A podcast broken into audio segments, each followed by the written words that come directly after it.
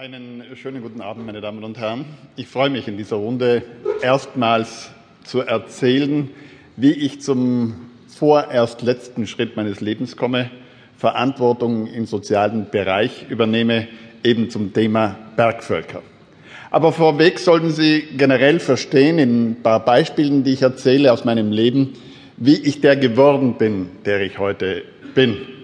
Ich habe ein Leben hinter mir mit verschiedenen Phasen, vielleicht sogar ein Leben mit sechs verschiedenen Leben. Ein paar Mal habe ich auch Glück gehabt und bin nicht vom Mount Everest heruntergefallen oder nicht in der Antarktis in eine Spalte gefallen und so am Leben geblieben, obwohl es wirklich am Limit war. Und ich werde nun aus jeder Lebensphase ein Beispiel herausgreifen, um Ihnen klarzumachen, wie ich vorgehe, wie ich dicke, vor allem wie ich mental meine Unternehmungen vorbereite.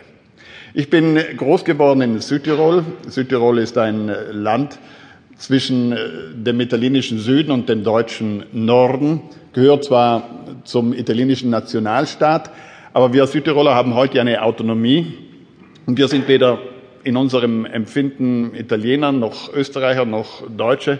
Wir sind eben Südtiroler und Europäer. Wir haben insofern eine günstige Situation, weil uns die Geschichte, so schwierig sie gewesen ist im letzten Jahrhundert, jetzt doch in eine Sonderrolle getragen hat. Nun bin ich aufgewachsen, knapp nach dem Krieg, in Südtirol in bescheidensten Verhältnissen, in einem engen Bergtal. Dieses Bergtal war so eng, dass der Himmelsausschnitt ein paar Quadratkilometer ausmachte.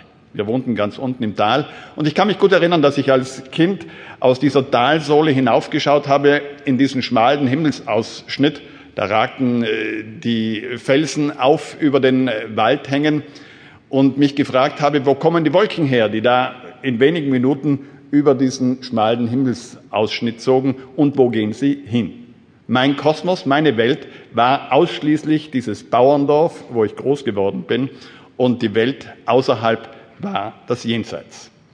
Die Sommermonate haben wir, wir waren eine sehr große Familie zuletzt, neun Kinder, heute kaum noch vorstellbar, auf einer Albenhütte verbracht, auf Gschmagenhardt, auf 2000 Meter Meereshöhe, wo es weder fließendes Wasser gab. Das Wasser holten wir äh, zehn Minuten weit bei einer Quelle es gab auch keine Heizung. Wir holten das Holz aus dem Wald, um den Ofen anzuwärmen oder zu kochen. Wir holten uns aus dem Wald Pilze und Beeren und wir gingen von dieser Alben los weiter hinauf in die Berge, wo es dann nicht einmal mehr Wege gab, auch keine Steige. Und so bin ich bereits mit fünf Jahren bei der Besteigung meines ersten Dreitausenders in wegloses Gelände gekommen. Natürlich bin ich hinter den Eltern hergestiegen und habe so ihren Schritten folgen können.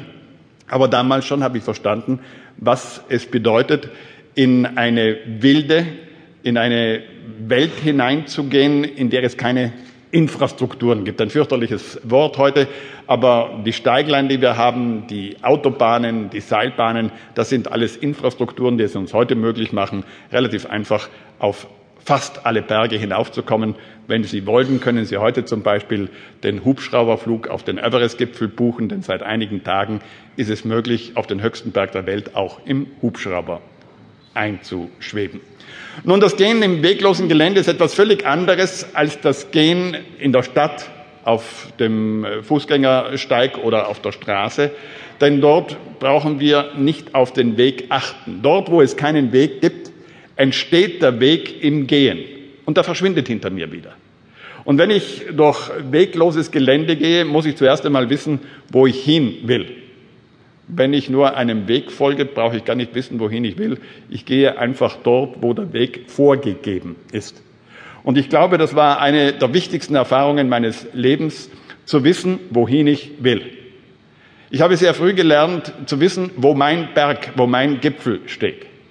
Und ich glaube, dass alle, ob nun Unternehmer oder auch Handwerker oder auch Banker, äh, wenn sie erfolgreich arbeiten wollten, müssen sie wissen, wo das Ziel ist. Sie müssen wissen, wo der Berg steht, den sie besteigen wollten, wenn wir in meinem Feld bleiben wollen. Und wenn ich nun konkret auf einen Berg hinaufsteigen, hinaufklettern will, muss ich nicht nur wissen, welcher mein Berg ist, sondern ich muss auch aus einer großen Entfernung